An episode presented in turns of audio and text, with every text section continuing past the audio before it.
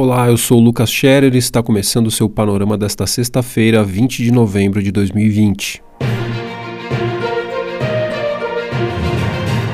A Justiça Federal no Amapá determinou o afastamento das diretorias da Agência Nacional de Energia Elétrica e do Operador Nacional do Sistema, reporta o G1. A decisão tem como finalidade impedir a interferência dos gestores na investigação sobre o apagão que atinge o Estado há 18 dias. A atuação das diretorias foi classificada de negligente pela Justiça. A ANEEL e a ONS afirmam que recorrerão da medida e questionam os benefícios dela em um momento de crise no abastecimento. O Amapá enfrentou dois apagões neste mês e ainda passa por rodízio no fornecimento de luz. Enquanto isso, o Senado aprovou um texto que dá aos consumidores direito de receber créditos na conta de luz iguais aos valores pagos durante o apagão, além de prever indenização por eventuais prejuízos. O texto ainda precisa passar pela Câmara, ressalta o Poder 360. O Brasil registrou 35.686 novos casos e 644 mortes por Covid-19 em 24 horas. A média móvel de óbitos ficou em 544, alta de 54% na comparação com 14 dias atrás. A alta na média de casos foi de 71%. Os dados são do consórcio de veículos de imprensa e estão no Globo. De acordo com reportagem do Estadão, o Ministério da Saúde planeja esperar por uma alta consistente nos números da pandemia para voltar a defender isolamento social e testagem em massa. Estados e municípios têm pressionado por ajuda. As verbas federais extras para a saúde acabam no fim de dezembro. Em São Paulo, o prefeito Bruno Covas, do PSDB, admitiu um aumento nas internações, mas descartou decretar lockdown na capital ou revisar medidas de flexibilização como a volta às aulas no ensino médio, traz a Jovem Pan. Hoje, os hospitais públicos da cidade estão com ocupação de 61%. Na rede privada, chega a 76%. No Sírio-Libanês, a procura aumentou e atingiu o mesmo patamar de abril, auge da pandemia. Ontem, a Anvisa anunciou que clientes de planos de saúde pagarão em 12 parcelas em 2021 o valor dos reajustes suspensos durante a pandemia, explica o Estadão.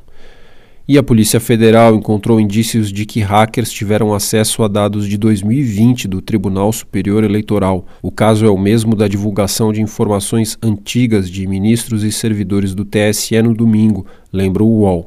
A invasão teria partido de Portugal e ocorrido antes de setembro. O presidente do tribunal suspeita de motivação política. Luiz Roberto Barroso determinou a abertura de uma comissão para acompanhar o trabalho da PF. Outros ataques recentes contra o TSE também estão sob análise.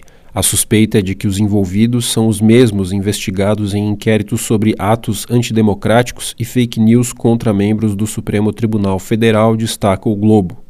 O WhatsApp bloqueou 1.004 contas por suspeita de disparo de mensagens em massa durante a campanha de primeiro turno das eleições municipais.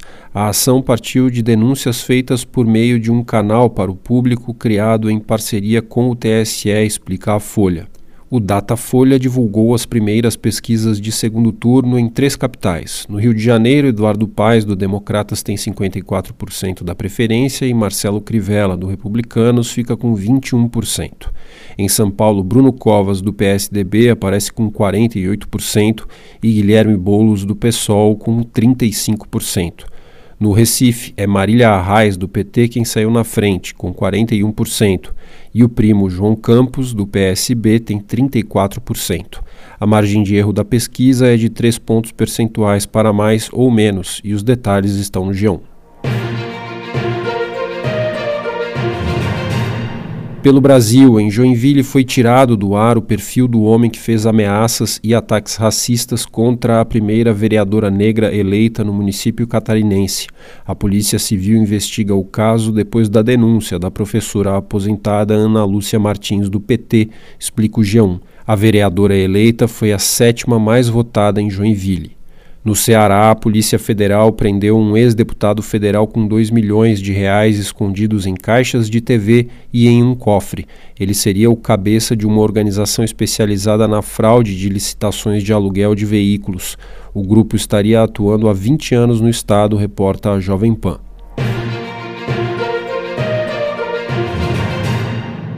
No mundo, em meio ao aumento de casos de Covid-19 no mundo, um estudo mostrou que a vacina desenvolvida pela Universidade de Oxford e a AstraZeneca é segura e desenvolve resposta imunológica forte também em idosos, escreve a DW.